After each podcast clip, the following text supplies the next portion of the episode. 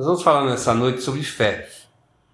E eu quero ler com vocês para meditação um texto que se encontra no Evangelho de João, capítulo 16, a partir do verso 25 ao 33, onde a palavra diz assim: Jesus terminou dizendo: Eu digo essas coisas a vocês por meio de comparações. Mas chegará o tempo que não falarei mais por meio de comparações, pois falarei claramente a vocês a respeito do Pai. Naquele dia vocês pedirão coisas em meu nome. E eu digo que não precisarei pedir ao Pai em favor de vocês, pois o próprio Pai os ama. Ele os ama porque vocês, de fato, me amam e creem que vim de Deus. Eu vim do Pai e entrei no mundo. E agora deixo o mundo e vou para o Pai. Então os seus discípulos disseram: Agora sim o Senhor está falando claramente, não por meio de comparações. Sabemos agora que o Senhor conhece tudo e não precisa de ninguém que lhe faça perguntas. Por isso nós cremos que o Senhor veio de Deus. E Jesus respondeu: Então agora vocês creem? Pois chegou a hora de vocês todos se serem espalhados, cada um para a sua casa, e assim vão me deixar sozinho. Mas eu não estou sozinho, pois o Pai está comigo. Eu digo isso para que, por estarem unidos comigo, vocês tenham paz. No mundo, vocês vão sofrer, mas tenham coragem. Eu venci o mundo. Vamos orar? Pai, em nome de Jesus, primeiramente agradecemos, podemos estar debaixo da tua graça, nos reunimos sob o teu nome, podemos cultuar a ti, Senhor, louvar e também, Senhor, podemos meditar na tua palavra e que ela fala fale profundamente ao nosso coração, que ela produza muitas transformações, mudanças, ó Deus, na mente, no coração, na alma, tira todo o medo do nosso coração, toda a falta de coragem, ó Pai, para que a gente realmente possa cumprir o nosso papel como cristão e possamos realmente, Senhor, vencer o mundo assim como Cristo venceu. Essa é a nossa oração agora em nome de Jesus Cristo. Amém e amém, Senhor. À medida que a gente vai lendo os evangelhos, e aqui nós, estamos, nós lemos um, um, texto que já está bem no finzinho do, do evangelho de João. Nós, nós já vemos Jesus meio que se despedindo do seu ministério e já se preparando para a sua glorificação, que seria um momento bem duro, bem difícil. Porque ele, ele alguém que viveu integralmente na presença de Deus o tempo todo, todas as situações, todos os momentos, de repente sabia que aquela cruz para onde ele estava indo não era apenas, vamos dizer assim, um, um sofrimento físico, mas também era um momento onde Deus, aquele Pai presente completamente na sua vida, que chamava Jesus de filho amado, filho querido, que trazia alegria, prazer para ele. Deus, por causa de nós e por causa dos nossos pecados, Naquele momento tão fatídico, Deus o deixaria à sua própria sorte. E o clamor de Jesus naquela cruz, pelo Pai, mostra o quanto isso foi doloroso. Aqueles poucos momentos ali onde ele estava recebendo um castigo pelos nossos pecados. E Jesus sabia muito bem, né, que essa experiência de, de se sentir é, sem ninguém para acudir, para ajudar, também seria enfrentado pelos seus discípulos. Não é diferente. E muitas vezes nós achamos que vamos viver uma vida tranquila como cristão. Até aceitamos Jesus como nosso Senhor, como nosso Salvador, para viver esse tipo de vida. Experimentar benesses de Deus, os cuidados de Deus. Mas Cristo, como ele, ele sabia tudo que iria acontecer, nada estava escondido, nada, nada na história de Cristo, até nas coisas que a gente parece tão ruins, parece que, que foram tão difíceis para o nosso Senhor, elas aconteceram ao acaso. Tudo fazia parte de alguma coisa muito maior. Muito maior. E mas ele era o Cristo, era o Senhor. E nós, apesar da nossa fraqueza, ele próprio falou ali para para Tiago, Tiago e João que eles também beberiam do cálice, do cálice amargo. E quando a gente realmente se confronta com essa realidade, nós, nós vamos ver que a nossa paz, o nosso gozo, é, a nossa alegria não, não está no desfrutarmos das coisas boas do mundo, mas está em nós desfrutarmos da presença de Jesus na nossa vida em todos os momentos. Em todos os momentos. E aquele, naquele momento ali, aqueles servos iam passar por momentos difíceis. Imagina. Imagina, eles já estavam bem receosos, já havia uma, uma perseguição a Jesus Cristo, já se falava em matá-lo. E eles faziam parte dessa realidade. Faziam parte. Então Jesus, nesses últimos momentos, ele olha com uma preocupação, sabendo que eles precisariam e precisariam muito da ajuda do, do cuidado de Deus. E essa mensagem que Jesus falou, apesar de dele estar num momento difícil, estar falando da sua própria morte, da sua subida aos céus, ele também está trazendo uma palavra de encorajamento, encorajamento aos seus discípulos, um consolo, um consolo. E quando nós olhamos para essa palavra, nós realmente entendemos que isso não é só uma, uma situação vivenciada naquela época. Hoje ainda nós, como discípulos de Cristo, vivenciamos também tudo isso. Do cristão, país árabe, coisa é muito diferente. Lá ser cristão é colocar em, em perigo a sua vida. É você realmente confrontar o mundo, o sistema mundo. Aqui talvez a gente vá passar por situações difíceis, às, às vezes vamos ter algum tipo de, de, perseguição social, né, por declararmos que somos servos de Jesus Cristo, mas talvez não nessa essa intensidade que estava acontecendo nesse texto aqui. Mas é uma realidade para nós também. Pai Jesus, nessa esse seu desejo de nos encorajar, ele diz assim: vocês com certeza vão também sentir a mesma solidão que eu estou sentindo, esse mesmo, essa mesma dor. Mas não se esqueçam de uma coisa: tenham coragem, porque eu passei por isso, estou passando, mas eu venci o mundo. Eu venci o mundo. E o chamamento de Cristo é para que a gente também vença o mundo. Para nós vencermos o mundo, nós temos que confrontar o mundo, senão nunca teremos vitória. Nós temos que sair do lugar que nós estamos. E eu fico, eu fico vendo esses discípulos, como foi transformador a, da cruz até o Pentecostes. Como foi as coisas acontecendo de uma forma transformadora na vida deles. Nós não reconhecemos, pós-Pentecoste, aqueles homens de Deus, aqueles apóstolos, se nós olharmos antes da cruz de Cristo, temerosos, choramingando, sem entender nada. O que, vai acontecer na hora que Jesus subir para os céus? Eu acho que ninguém, ninguém, ninguém em sã consciência ia dizer, pô, a igreja vai ser um sucesso. Mas a igreja foi um sucesso, tem sido um sucesso.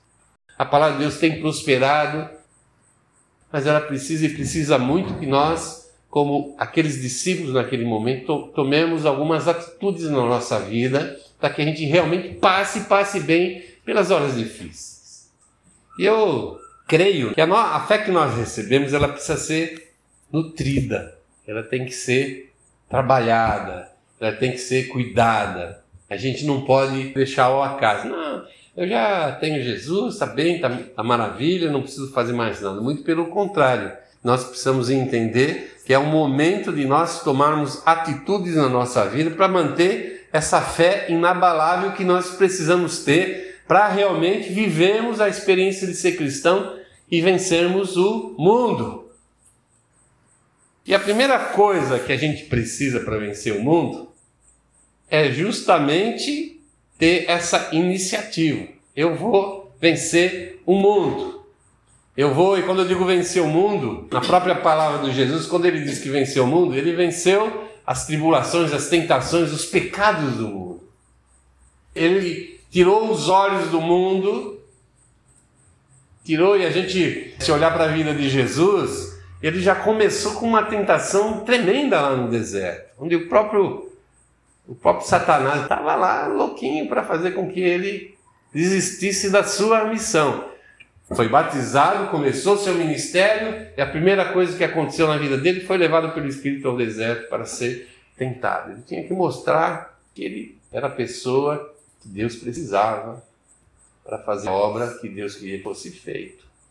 E se Deus te chama, e Deus nos chama para uma missão, nós somos as pessoas que vão ser usadas por Deus para colocar o seu plano em, em prática. Então, se eu quero realmente ter essa vitória, eu preciso buscar essa vitória. E quando eu digo isso, não é assim, olha, eu venci está resolvido. Eu quase que todos os dias eu tenho que me confrontar novamente com o mundo e com as coisas do mundo, porque nós vivemos no mundo. E todas as vezes eu tenho que renunciar ao mundo. Eu tenho que abandonar o pecado, o desejo da carne. Todas as vezes, todos os dias. Em vez de temer o mundo e, e se escusar das, das tribulações, Jesus está falando: tenha coragem. Você vai ter que passar. Todos os dias eu vou orar e vou confrontar realmente o mundo com a minha fé. E creia, eu vou sair vitorioso, por mais que pareça que não. A segunda coisa que eu preciso, que eu acho que é extremamente importante, é viver a minha vida na presença de Deus. Jesus diz assim: Eu vou estar sozinho, eu vou. Mas ao mesmo tempo diz assim: Eu não vou estar sozinho. Porque Deus, o Pai, com certeza vai estar comigo. E se você pode ter essa certeza também. Essa certeza também. Que o Pai sempre vai estar com você se você buscar viver na presença do Pai. Em Romanos, no capítulo 6, versículo 12, 14, o apóstolo Paulo está falando ali à, à igreja que a gente deve viver uma vida de santidade, separado de tudo. A gente tem que buscar essa vida de separação. E não dá nenhuma oportunidade de voltar atrás. A gente não pode permitir que uma tentação dá lugar à nossa mente, nós passarmos a desejar qualquer coisa que seja contra a vontade de Deus, que não esteja dentro desse plano divino. E, mas, e o apóstolo Paulo diz assim: pelo contrário, vocês foram pessoas trazidas da morte para a vida, então entregue-se completamente a Deus. A Deus. Para mim me entregar a Deus e ter essa benesse de Deus, porque ele completa o texto dizendo assim: daí o que vai acontecer? O pecado não dominará vocês, porque vocês estão sendo controlados não pela lei, mas pela graça de Deus. Então o que ele está dizendo? Que chega nesse momento, quando a gente está nessa situação difícil, complicada, uma, uma, uma situação que a gente não, às vezes nem vê uma saída, não, não encontra um caminho, parece que tudo desabou, tudo acabou, só é problema sobre problema. Não se esqueça que o Senhor, Deus, está junto com você se você tiver uma vida na presença dele. É interessante como Deus ele não nos obriga a coisa nenhuma em nenhum momento. Nada que vem de Deus é obrigatório. Caramba, preciso ler a Bíblia. Caramba, eu preciso orar, né? Que coisa, tenho que ir na reunião, eu tenho que ir não sei o quê, eu tenho que contribuir na igreja, eu tenho que fazer isso, tenho que fazer aquilo. Gente, se é, se é alguma coisa que nós fazemos por uma imposição, seja humana ou não, não tem nenhum tipo de valor para Deus. Nenhum tipo. Tudo que nós fazemos para Deus tem que brotar como uma coisa voluntária, uma entrega. Então, se você quer que Deus esteja na tua vida, você tem que colocar a sua vida na presença de Deus. Jesus fazia isso constantemente. Quantas vezes você não vê Jesus enfrentando alguma situação, um momento, e você pensa assim, ele triunfou, ele venceu. E o que, que Jesus faz? Ele se recolhe, se põe em oração e vai para a presença de Deus vai para a presença de Deus. Ele não quer apego de surpresa, nada, porque ele vivia com a vida na presença de Deus. E era Jesus, o próprio Deus encarnado. Os seus discípulos tiveram que passar por isso também. Por quê? Porque eles também precisaram colocar sua vida na presença de Deus. E nós também precisamos fazer a mesma coisa. Muitas vezes nós queremos que Deus haja na nossa vida, mas não fazemos o basicão, que é eu colocar a minha vida na presença de Deus. Aí ele vem e ele age. Essa mensagem ela é importante para nós hoje, como foi importante lá no passado. Essas palavras de Jesus têm o mesmo valor, gente. Não perderam em nada a sua eficiência, nem a sua eficácia. Nós muitas vezes nos sentimos completamente sozinhos, apesar de termos muitas pessoas ao nosso lado, não é verdade? A gente se sente sozinho. E temos que buscar a presença do nosso Deus, porque é assim que nós temos a certeza dele Ele estando conosco, que mesmo nos momentos difíceis não vão abalar a nossa fé. Também nós precisamos de coragem, foi isso que Jesus pediu ali para nós. Seguir Jesus é coisa para corajosos corajosos. E por quê? Porque a nossa vida é uma vida de, realmente de confrontação. Não dá para ser cristão se eu não confrontar o mundo. Essa é uma premissa. Eu não tenho como viver no mundo e viver em Cristo Jesus. Jesus mesmo falou: é impossível agradar a dois senhores. E quando ele fala em senhores, é um senhor que é o senhor do, do escravo, que é o dono do escravo. Quando Jesus falou, você não pode ter duas pessoas que mandam na sua vida, que comandam a sua vida. Você tem que fazer uma decisão. E quando nós decidimos por Cristo, parece que as coisas, em vez de melhorar, pioram. Por quê? Porque nós passamos a ter uma, uma pressão muito grande no sentido seja no mundo espiritual, seja no mundo físico, as pessoas mesmo. As pessoas muitas vezes que, que são até muito próximas de nós são as pessoas que mais nos pressionam. Não é à toa que o apóstolo Paulo, quando escreve os Efésios, ele diz para nós que nós devemos viver com uma armadura. Mas para que, que se usava uma armadura? Quem que usaria uma armadura? Alguém que vai para a guerra, vai para o confronto, vai para a luta que, que o apóstolo Paulo estava, enfim, falando para a igreja dos Efésios ali? Está dizendo assim, gente, ser cristão é uma luta, é um confronto, uma batalha.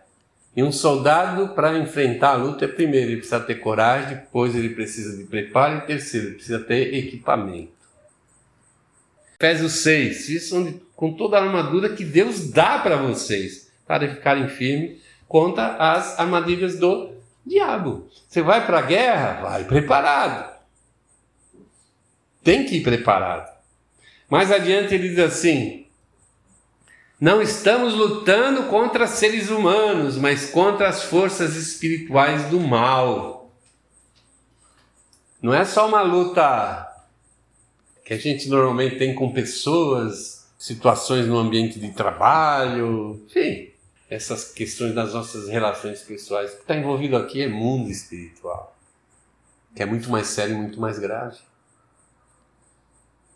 Se já a gente é, precisa estar tá bem preparado para enfrentar essas situações nos nossos relacionamentos aqui nesse mundo, imagina quando nós estamos falando de situações espirituais. Quando Jesus disse que venceu o mundo, foi justamente essas coisas que ele venceu. A Bíblia diz que ele expôs publicamente o inimigo vencido.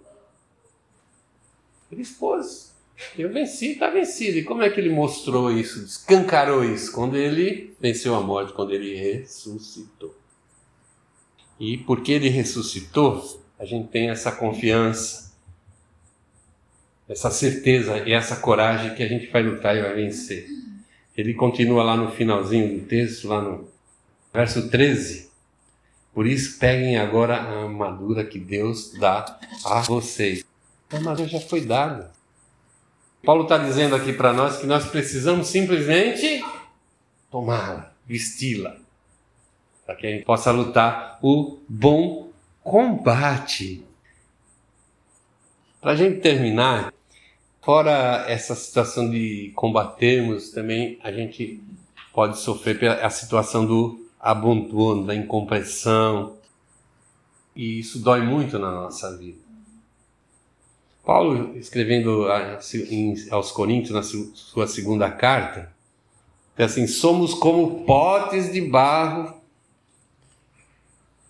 O que, que ele está querendo dizer? Nós somos frágeis, fracos, para que fique bem claro que o poder supremo pertence a Deus e não a nós.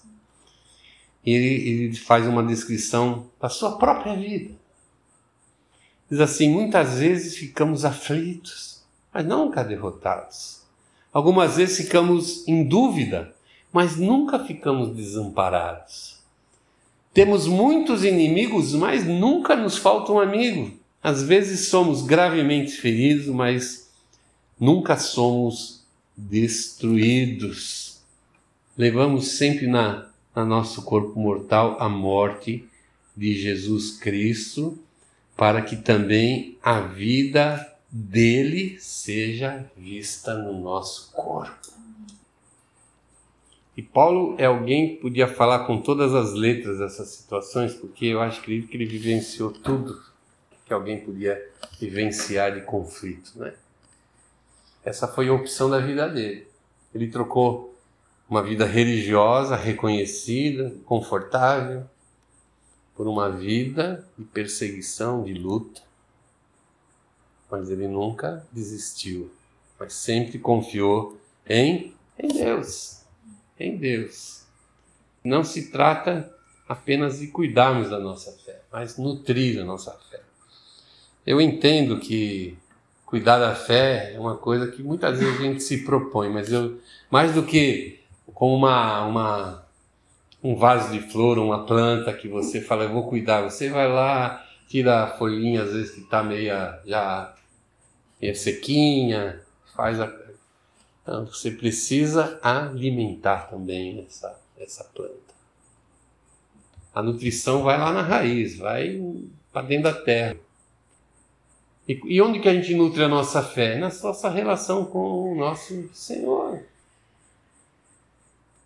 Não é bacana quando a gente está junto, em, comunhão com os irmãos, e é importante também, né? sentimos o apoio dos irmãos, e nós vimos o texto aqui, nós temos muitos inimigos da nossa alma, principalmente se tratando do mundo espiritual, mas não falta amigo para quem tem Jesus como seu Senhor. Não falta. E nutrir a nossa fé, então, é você cuidar desse, das raízes, é você cuidar do alimento, é você cuidar da, da força, do ânimo, do encorajamento. Fazer a nossa fé de um, uma ideia de que, olha, eu tenho que viver pela fé com uma realidade. Eu tenho que viver pela fé amanhã hora que eu levantar e for lá para o meu ambiente de trabalho. Qualquer atividade que eu tenha ali, seja ela lazer, social, enfim. É nessas horas que eu tenho que viver a minha, minha fé. E é muito fácil ser cristão dentro da igreja. É o melhor ambiente do mundo, né? Todo mundo cuida, todo mundo se olha, se abraça, se ama. Mas eu não fui chamado para viver a fé dentro da igreja, fui viver a fé lá fora, onde as, as pessoas precisam me enxergar cristão. Elas precisam ter essa certeza de que existe uma maneira diferente de eu viver a minha vida. E cristianismo é isso. Jesus morreu na cruz para isso, para que eu viva de uma maneira diferente. O Senhor está falando hoje para você: coragem. Eu venci o mundo. Amém? Vamos ficar de pé, nós vamos orar?